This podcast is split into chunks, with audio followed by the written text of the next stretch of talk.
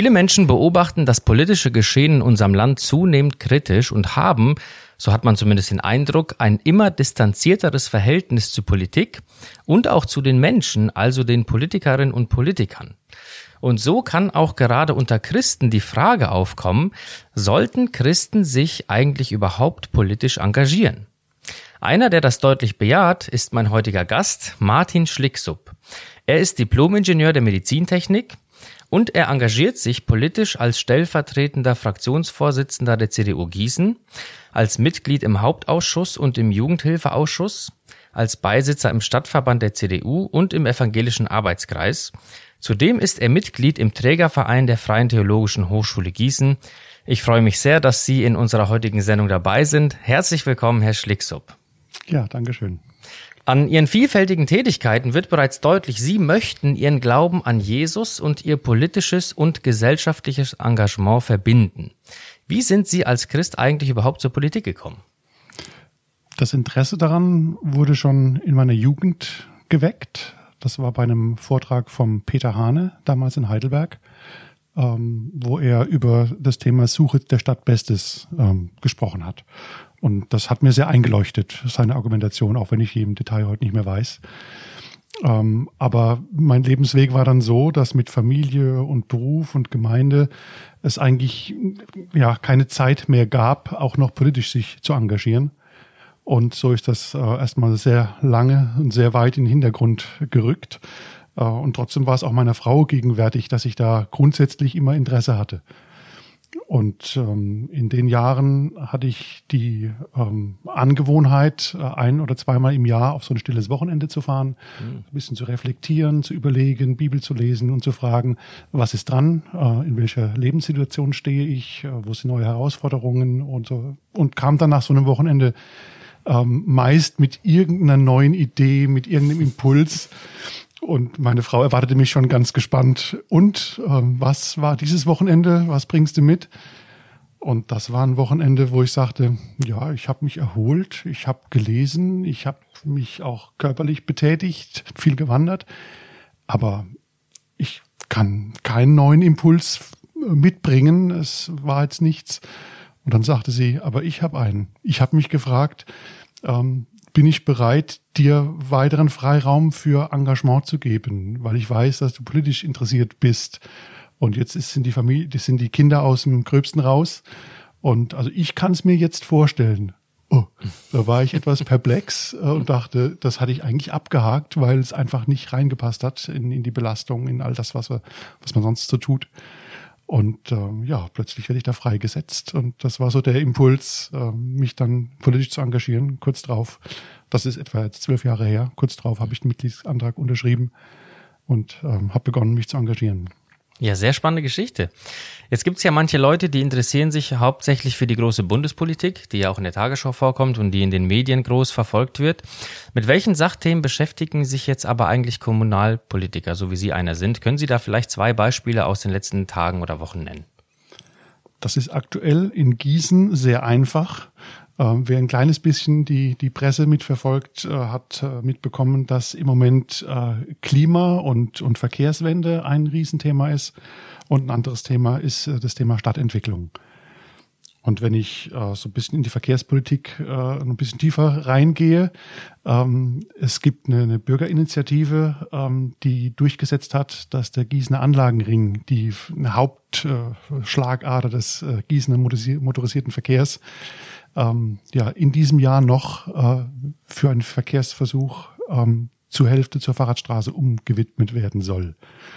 Und eine zweite Bürgerinitiative hat sich gebildet, die sagt, das geht viel zu schnell. Ähm, der Gießener Innenstadthandel ähm, hängt zu einem großen Prozentsatz äh, am Umland und da fahren die meisten eben mit dem Auto in die Innenstadt zum Einkaufen, zu Arztbesuchen, was auch immer ähm, die das äh, stark äh, einbremsen wollen und sagen, das geht zu schnell. Ja, wir müssen äh, etwas ändern, aber wir können nicht so schnell das übers Knie brechen.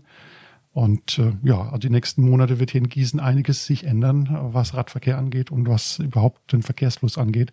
Das mhm. ist also eins der, der aktuellen Themen. Und ein anderes Thema, was eher etwas langfristiger schon wirkt, Wer länger in Gießen war, also länger als 30 Jahre, weiß, dass Gießen eigentlich eine Garnisonsstadt war. Ein Drittel der Einwohner waren Soldaten, Amerikaner und, und äh, Deutsche. Und die ganzen Militärflächen ähm, wurden im Laufe der letzten Jahre gewandelt äh, zu Wohngebieten, zu äh, Gewerbegebiete. Und ähm, die Stadt ist nicht geschrumpft, sie ist weiter gewachsen, obwohl jetzt keine oder fast keine Soldaten mehr da sind. Und äh, wir kommen jetzt aber an eine Grenze. Wir haben keine Flächen mehr. Das heißt, das Wachstum kann so eigentlich nicht weitergehen. Wenn, dann kann es nur in die Verdichtung gehen, in die Höhe und ähm, das ist was Neues. Äh, und wollen wir wachsen? Müssen wir wachsen? Äh, wie ist der Druck? Äh, es werden Wohnungen gesucht überall. Also es gibt den Druck, äh, dass Wohnungen gesucht werden, aber ist der, der Platz dafür wird immer äh, knapper das ist so ein anderes spannendes Thema. Ja, an diesen beiden Beispielen wird ja deutlich, Sie sind als Kommunalpolitiker ja sehr nah an den Menschen dran und müssen das auch sein. Und da kann es ja durchaus sein, dass Themen kontrovers, wie das in dem ersten Beispiel vor allem deutlich wurde, diskutiert werden. Wo hilft Ihnen dort konkret Ihr Glaube an Jesus im politischen Geschäft? Ähm, ich sehe mich nicht als jemand, der ähm, Lobbyarbeit für, für sich selbst oder für seine Interessensgruppe macht, ähm, sondern ich, ich sehe mich ein Stück in diese Aufgabe äh, reingestellt.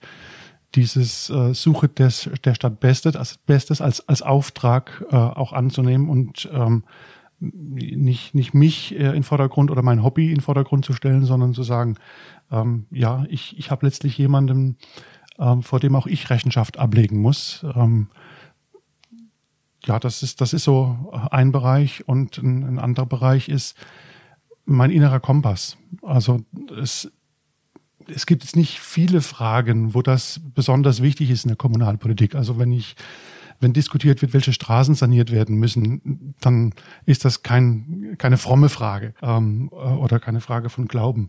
Wenn es aber dann äh, um äh, die Träger von äh, Jugendhilfeeinrichtungen oder von Kitas geht, wo eben auch viele kirchliche Träger dabei sind, gegen die einige schießen, die sagen, das muss alles in staatlicher Hand. Ähm, da wird es dann schon äh, wichtiger, dass man sagt, nein, ähm, wir sind äh, eine, eine christlich geprägte Gesellschaft. Und vielen Menschen ist das wichtig, dass ihre Kinder eben auch in christlich geprägte äh, Kindertageseinrichtungen gehen.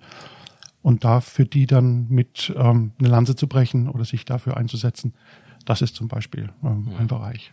Das heißt, der Glaube gibt ihnen Orientierung, aber auch immer wieder Justierung. Ich bin letztlich jemand anderem Rechenschaft schuldig.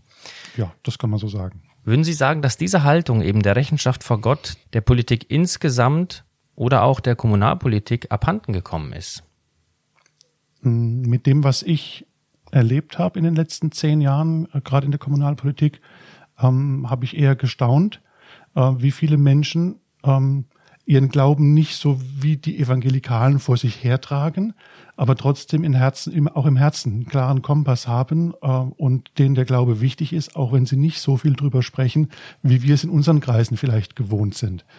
Ähm, also von daher könnte ich das jetzt aus meiner Erfahrung nicht unterschreiben, dass das abhanden gekommen ist wie das vor 40 oder vor 50 Jahren oder vor 100 Jahren in der Politik war, das kann ich natürlich nicht beurteilen. Aber aus meinem Erfahrungshorizont kann ich sagen, es sind noch sehr viele, die den Glauben äh, als, als Kompass im Hintergrund haben und ähm, die auch danach leben und, und handeln.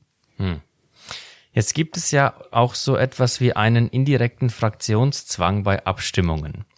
Haben Sie schon mal erlebt, dass Sie aus Gewissensgründen gegen Ihre Fraktion gestimmt haben oder wie gehen Sie mit solchen Spannungen um? Da ist jetzt eine Entscheidung zu treffen und die Mehrheit der Fraktion scheint vielleicht in eine Richtung zu gehen, die Sie mit Ihrem Glauben nicht vereinbaren können. Man will aber ja geschlossen auftreten. Wie erleben Sie diese Spannung, wenn es die überhaupt gibt? Ähm, theoretisch kann es die geben. Ähm, ich habe es so noch nicht erlebt. Ähm, aber wenn das einträte, ähm, dann gibt es auch da ein, ein, ein klares Prozedere, wie das abläuft. Ähm, denn keiner wird gezwungen, gegen sein Gewissen zu stimmen. Ähm, was nicht passieren darf, ist, dass das erst äh, im Moment der Abstimmung offenbar wird. Ähm, das wäre unfair den Kollegen gegenüber. Also wir können in der Fraktion über alles diskutieren, auch kontrovers. Das passiert auch. Dann wird auch in der Fraktion manchmal ein, ein Mehrheits-, ein Meinungsbild äh, erhoben, um zu sehen, ähm, gibt es wirklich äh, unterschiedliche Lager, die wirklich gegeneinander stehen oder gibt es eine Einzelmeinung, die dagegen geht? Und ähm, das ist, es sehr selten, aber es ist schon vorgekommen, dass jemand sagte, nee, da kann ich nicht mitstimmen. Da ging es äh, kommunalpolitisch um eine Sache im, im eigenen Stadtteil, wo jemand sich engagiert und wo er einfach die Interessen des Stadtteils vertreten hat und die Interessen der Gesamtstadt waren eine andere. Ähm, und dann wurde da klar drüber gesprochen und dann war auch klar, der würde dagegen stimmen oder sich enthalten. Ähm, das war dann, das wird dann besprochen, was der Einzelne vertreten kann. Ähm, aber es ist keine Überraschung für die Fraktion, dann in der Abstimmung plötzlich festzustellen, ups, da ist ein Abweichler mit dabei, sondern das ist immer so gewesen, dass wir das im Vorfeld ausgetragen haben, besprochen haben. Und dann gibt's eben im krassen Fall die Möglichkeit, wirklich gegen die Fraktion zu stimmen, öffentlich, was dann entsprechend pressewirksam auch ausgeschlachtet wird. Es gibt aber auch die etwas harmloseren Varianten, dass man sagt, okay, ich enthalte mich. Ähm, das können die, die mich kennen, auch verstehen, dass ich mich nicht gegen die Fraktion stelle, aber auch nicht ähm, an der, äh, dafür und also das, das geht. Und es gibt auch die Situationen, dass jemand dann eben gerade mal raus muss und bei der, bei der Abstimmung gar nicht dabei ist. Das ist so die unauffälligste. Ähm, also da muss man einfach überlegen, was für ein Selbst äh, vertretbar ist, wo man sagt, nee, da möchte ich ein klares Signal setzen. Dann spreche ich das mit der Fraktion ab. Oder eben die anderen Möglichkeiten, die ich gerade aufgezeigt habe. Hm. Jetzt sagt die Bibel ja, das haben Sie schon angedeutet, es gibt diesen Vers des Propheten Jeremia, suchet der Stadt Bestes. Wie können sich jetzt eigentlich lokale Kirchen und Gemeinden praktisch für die Stadt einsetzen? Ah, da gibt es so viele Möglichkeiten. Die sind mir eigentlich auch erst bewusst geworden, nachdem ich angefangen habe, mich kommunalpolitisch zu engagieren. Es gibt zum Beispiel Stadtfeste. Wenn die organisiert äh, und ausgeschrieben werden, ähm, dann ähm, suchen die Organisatoren eben nicht nur Budenbetreiber, die irgendwelche Nahrungsmittel anbieten, sondern da wird Kinderbetreuung gesucht, da werden Spielstationen gesucht und so weiter. Ähm, Vorlesestationen, was auch immer man sich da überlegen kann. Da kann man als Gemeinde mitmachen, präsent sein, dann fällt man auf, ach, die FEG, die Baptisten, die wer auch immer, ach, die sind ja auch da, ah, die sind wieder da, das war toll bei denen damals und ähm, es entwickelt sich eine Wahrnehmung. Und aus der Wahrnehmung äh, wird auch ein, ein, ein angefragt werden, wenn irgendetwas ist. Man wird bekannt in der Stadt. Ähm, also so niederschwellig geht es letztlich los. Und ähm, ja, äh, ich weiß von, von äh, Gemeinden, wo ähm, äh, Älteste auf, auf, auf den Bürgermeister zugehen und fragen, ähm, wo sind hier die Probleme in der Stadt? Wo würdet ihr euch wünschen, dass wir aktiv werden? Wo sind Brennpunkte? Was, was braucht ihr? Und äh, von Görlitz weiß ich, ähm, das ging so weit, ähm, dass der, äh, der Pastor Familienbeauftragter der Stadt wurde. Also äh, dann dann erweitert sich auch der Aktionsradius. Man lernt Menschen kennen, ähm, man wird gefragt und dann geht es eben auch bis in das echt politische Engagement, dass man sich in irgendeiner Partei eben engagiert, mitmacht. Und dann kann es passieren wie bei mir, dass man äh, innerhalb von zwei Jahren plötzlich im Stadtparlament sitzt.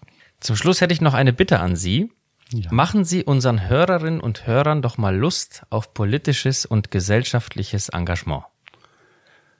Ja, ich habe es ja äh, schon gesagt, ähm, wie vielfältig ähm, man sich ähm, engagieren kann. Ähm, und ja, viele haben noch im Kopf, äh, dass Politik ein schmutziges Geschäft ist. Nein, ist es nicht.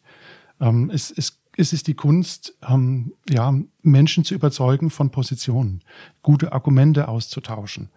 Und ähm, ja, das beginnt innerhalb einer Partei, in der man sich engagiert, auch innerhalb der Parteien werden die Menschen oder die Positionen nach vorne gebracht, die eine Mehrheit finden. Und wenn ich mit einigen, ich sag mal, frommen Geschwistern aus der Gemeinde ähm, mich politisch engagiere und wir uns einschätzen können und einer von uns bereit ist, in den Vorstand mitzugehen äh, oder in eine verantwortungsvolle Position, dann gelingt das nur, wenn dann eine Mehrheit dahinter ist, die sagt, ja, das ist ein vernünftiger Mann, vernünftige Frau, äh, die unterstützen wir. Ähm, und dann verändert sich auch etwas. Und ja, wenn man das nicht tut, muss man sich nicht wundern, dass andere entscheiden und vorangehen. Ja, Herr Sticksup, ich bedanke mich ganz herzlich bei Ihnen für diesen ehrlichen und motivierenden Einblick in Ihre Arbeit. Ich danke Ihnen sehr, dass Sie hier waren. Ich wünsche Ihnen gottesreichen Segen für all Ihre vielfältigen Aufgaben und Dienste. Ich danke auch Ihnen als unseren Zuhörern fürs Zuhören und wünsche auch Ihnen einen angenehmen Tag und Gottes Segen. Mein Name ist Arthur Reiswig und Sie hörten FDH Podcast.